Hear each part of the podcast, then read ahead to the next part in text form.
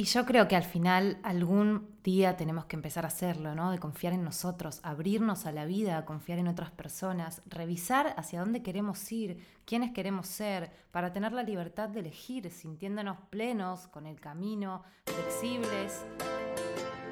Esto es Mis Herramientas, un lugar donde te voy a compartir herramientas útiles para la vida. Vamos a hablar de todo eso que me hubiese gustado aprender en el colegio. Bienestar, felicidad, autoestima, vínculos sanos y conciencia plena son solo algunos de los temas que vamos a abordar a lo largo de este espacio. Un espacio para crecer en conciencia y en autoconocimiento, con el fin de poder sentirnos verdaderamente libres para así lograr nuestros objetivos personales y profesionales.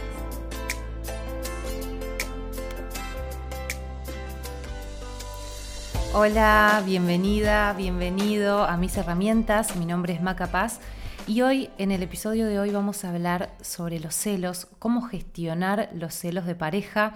Hace un tiempo hice un posteo sobre esto, pero me gustaba la idea de explayarlo un poco más, de abrir un poco más a la conversación también para que yo creo que es un tema que muchas personas, si no por decir todas las personas, vivieron esta sensación de los celos en algún momento en la pareja. También puede eh, que aplique para otras relaciones personales, otros vínculos de amistad o de hermanos y demás. Pero bueno, este va a estar más abocado a lo que es pareja.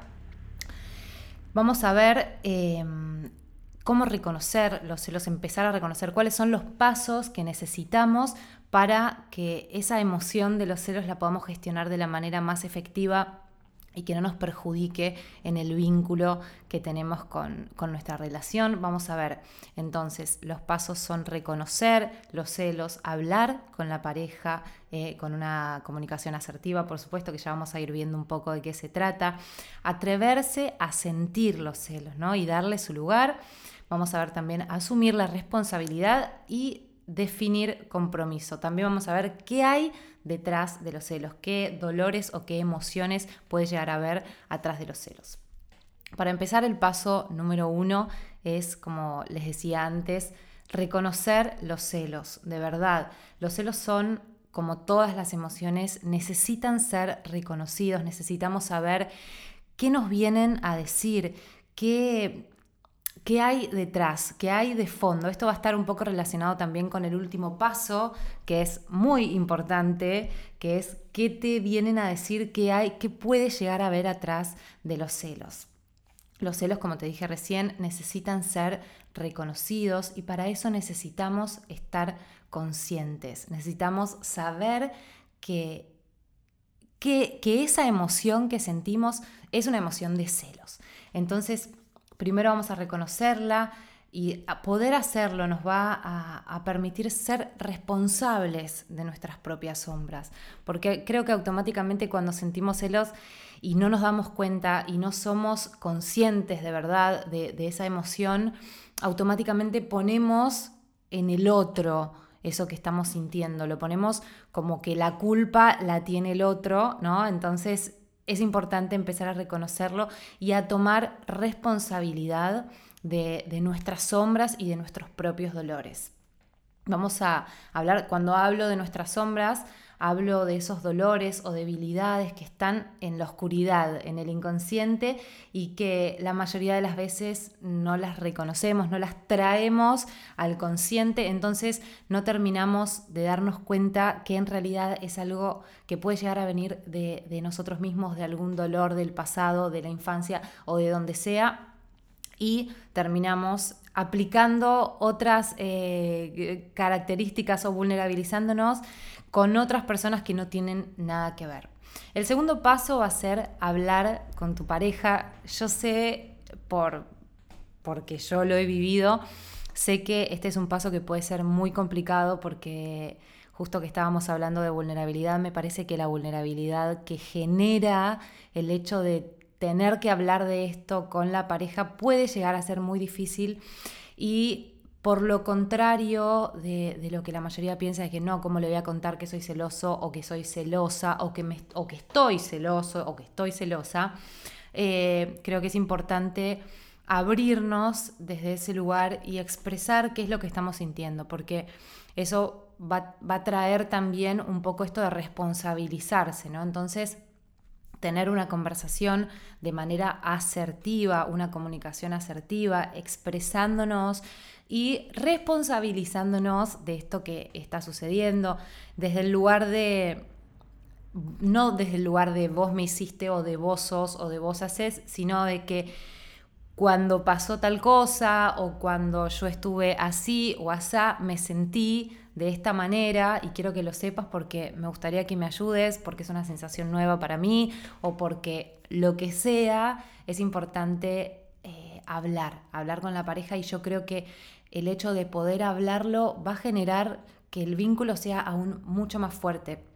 Cuando me refiero a comunicación asertiva, me refiero a que hay tres formas de comunicarse para mí. La primera es la, pasiva, la comunicación pasiva, en la que uno no dice lo que piensa, se lo guarda, se lo queda y se empieza a acumular. La segunda, que sería la del medio, es la comunicación asertiva. Y la, eh, la del otro extremo sería la comunicación agresiva, que es como explotar, por decirlo de alguna manera, y decir las cosas de mala manera, o echando culpas, o con enojo, o con vergüenza, llegando al límite. Entonces, la comunicación asertiva es un intermedio entre la pasiva y la agresiva, es decir lo que pienso, lo que siento, pero de buena manera, en el momento correcto, utilizando las palabras correctas. Bien, seguimos. Eh, a ver, el tercer paso tiene un poco eh, que ver con todo, es atreverse a sentir. Muchas veces cuando tenemos emociones eh, que llamamos negativas, emociones que no queremos tener en nuestra vida, porque los celos yo sé que son muy intensos, pueden llegar a ser muy intensos. Y lo que queremos hacer con esa emoción es directamente anularla, sacarla de nuestra vida, no queremos que, que nos pase y queremos negarlas. Entonces me parece que puede ser muy, muy, muy eficiente y muy efectivo para poder sanar, darle lugar a esa, a esa emoción. Seguro me vas a decir, pero Maca, yo no quiero sentir esto.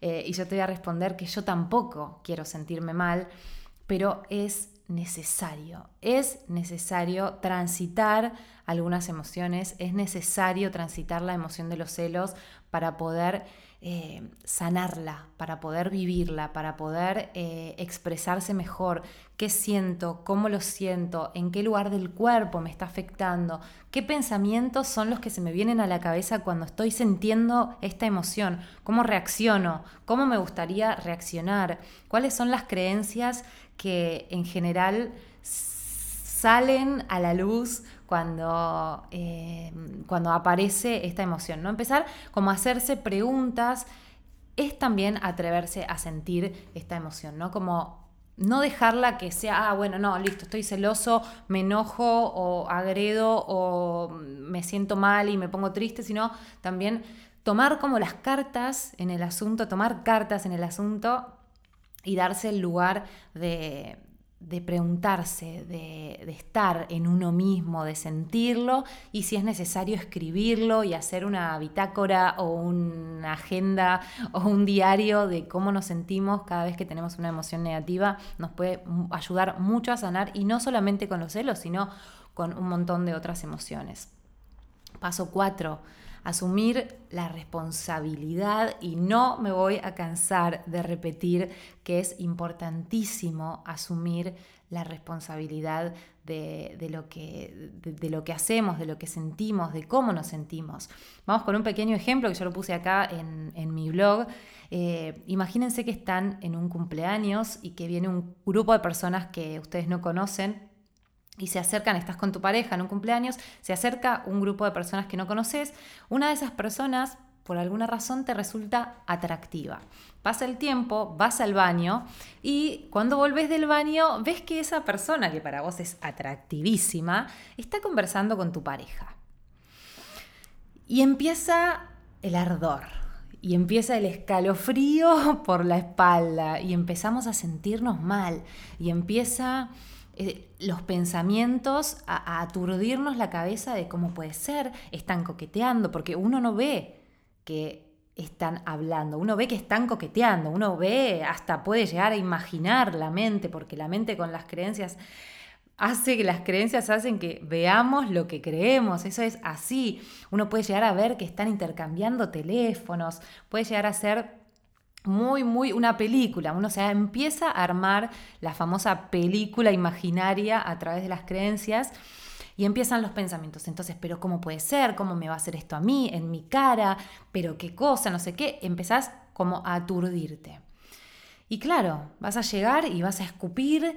Cuando, cuando llegues a hablar con tu pareja, vas a empezar a escupir y decir, no, ¿cómo me hiciste esto? ¿Cómo puede ser?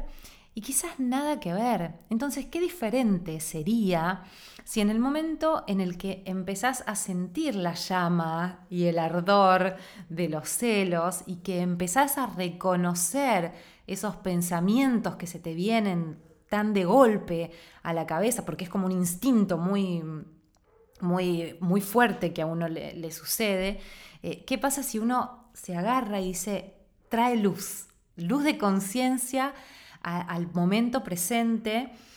y se hace cargo y se hace responsable. Por eso este paso es tan importante, porque podemos traer claridad y podemos decir, para, ¿no? Para, esto es mío, estos son mis celos, mis creencias me pueden estar haciendo ver algo que yo no estoy seguro o no estoy segura de que sea realmente así como lo estoy imaginando.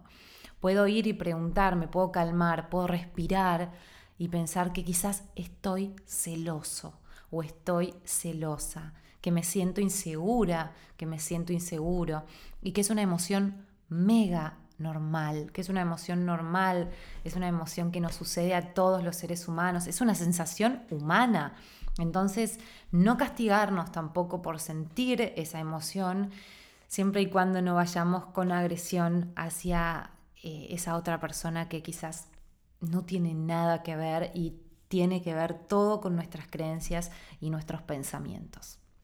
El paso número 5 va a ser definir el compromiso.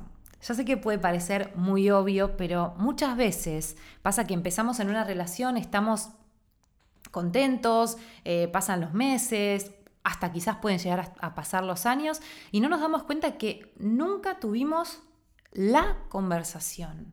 ¿Cómo es nuestra pareja? ¿Cuál es el compromiso que tenemos eh, asumido? ¿no? ¿Cuál es ¿Cuáles son las pautas o las reglas? Porque cada pareja es un mundo. Entonces, ¿cuáles son las pautas que concretamos entre nosotros? ¿no? Eh, empezar a preguntarle quizás al otro qué es la fidelidad para vos, tenemos una relación monogámica, yo me siento cómoda o me siento cómodo con una relación monogámica o no, o me siento cómodo o cómoda con una relación abierta. Me parece que estos puntos son claves para empezar a tener más fuerte el vínculo, mejor comunicación y por ende vamos a tener como resultado mayor confianza, no solamente en la pareja, sino en nosotros mismos qué valores compartimos, podemos preguntar. Y, quizás no hace falta que sea tan seria la conversación, vení, tenemos que hablar, ¿no? Sino como quizás un día cocinando o haciendo alguna otra cosa, ¿sabes que me di cuenta que nunca tuvimos esta conversación? Me encantaría poder hacerlo con vos porque veo que estamos avanzando y quisiera saber qué valores compartimos. ¿Qué pensás vos de la fidelidad o de la infidelidad? ¿Cómo te sentís? ¿Cómo venimos? Siempre es importante. Yo creo que es muy importante de vez en cuando empezar a, tener este tipo de conversaciones cada tanto, porque quizás pasan los años y, la persona empieza a cambiar de parecer, entonces ir tanteando de a poco en ponerse de acuerdo en los valores y demás, creo que es siempre muy, muy importante. Y el último paso eh, que también les decía que es uno de los, no sé si los más importantes, pero es que es muy importante, es que los celos, como muchas emociones displacenteras, emociones a las que llamamos negativas, pueden ser un gran indicador, pueden ser una gran oportunidad de aprendizaje, una gran oportunidad de de autoconocimiento, ¿no? de, empezar a descubrirnos, de empezar a, encontrar qué tenemos eh, al fondo, qué tenemos, qué dolores tenemos.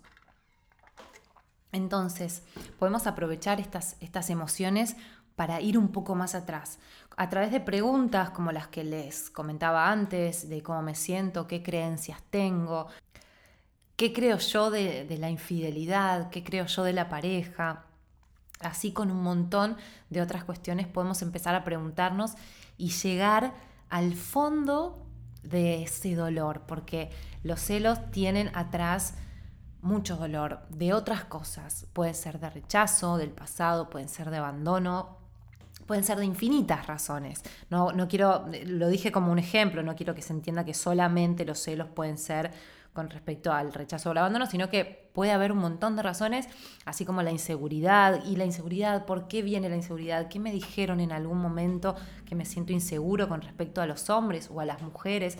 ¿Por qué me cuesta confiar? ¿Por qué no puedo confiar en mí? ¿Qué siento que tengo que mejorar para creer y, y para valorarme, ¿no? Para creer en mí y valorarme. Entonces, tomar tanto los celos como cualquier otra emoción que no sea displacentera, tomarla como una oportunidad, como una oportunidad, repito, de aprendizaje, de autoconocimiento, una oportunidad para empezar a sanar, para empezar a, descubrir. Yo sé que quizás empezar a descubrir cosas puede llegar a ser por momentos doloroso, complicado, pero en algún momento tenemos que hacerlo, en algún momento tenemos que sanar. En algún momento tenemos que confiar en otras personas, en algún momento vamos a tener que confiar en nosotros para poder ser libres, libres emocionales, seres libres de emociones que no nos hacen bien, ¿no? Y quiero como recalcar un poco igual que las emociones negativas las vamos a tener siempre porque son, son una alarma de que necesitamos prestarle atención a algo que nos está sucediendo. Es humano tener esas emociones negativas y hago comillas porque negativas, si pensamos en que todas nos dan la oportunidad para aprender algo, no terminan siendo negativas, ¿no? Siempre podemos tener algo positivo de, lo negativo, por eso hago comillas. Y a través de la inteligencia emocional uno va a poder tener la oportunidad de que aunque esas emociones salgan, si las podemos explorar y tenemos un poquito más em, amaestradas, me, sale esa palabra, pero no sé si está bien, si tenemos un poquito más adiestradas las, la inteligencia emocional, esto de poder sentirlas, reconocerlas, controlarlas y, gestionar las emociones nos va a ser nos va a ser mucho, mucho más fácil en un futuro poder eh, mantenerlo con calma y lo mismo con cualquier otra emoción. Esto fue el episodio de hoy, el capítulo de hoy o como quieran llamarlo. Estoy muy muy feliz de poder hacer este podcast. Los invito también a conocer mi blog que está todo este audio y está mucha información más que les puede llegar a interesar, como inteligencia emocional, amor propio y mi curso online Creo en mí, que tiene este tipo de herramientas y muchas más. Les agradezco, te agradezco por estar ahí del otro lado, te mando un beso enorme y nos vemos en el próximo episodio.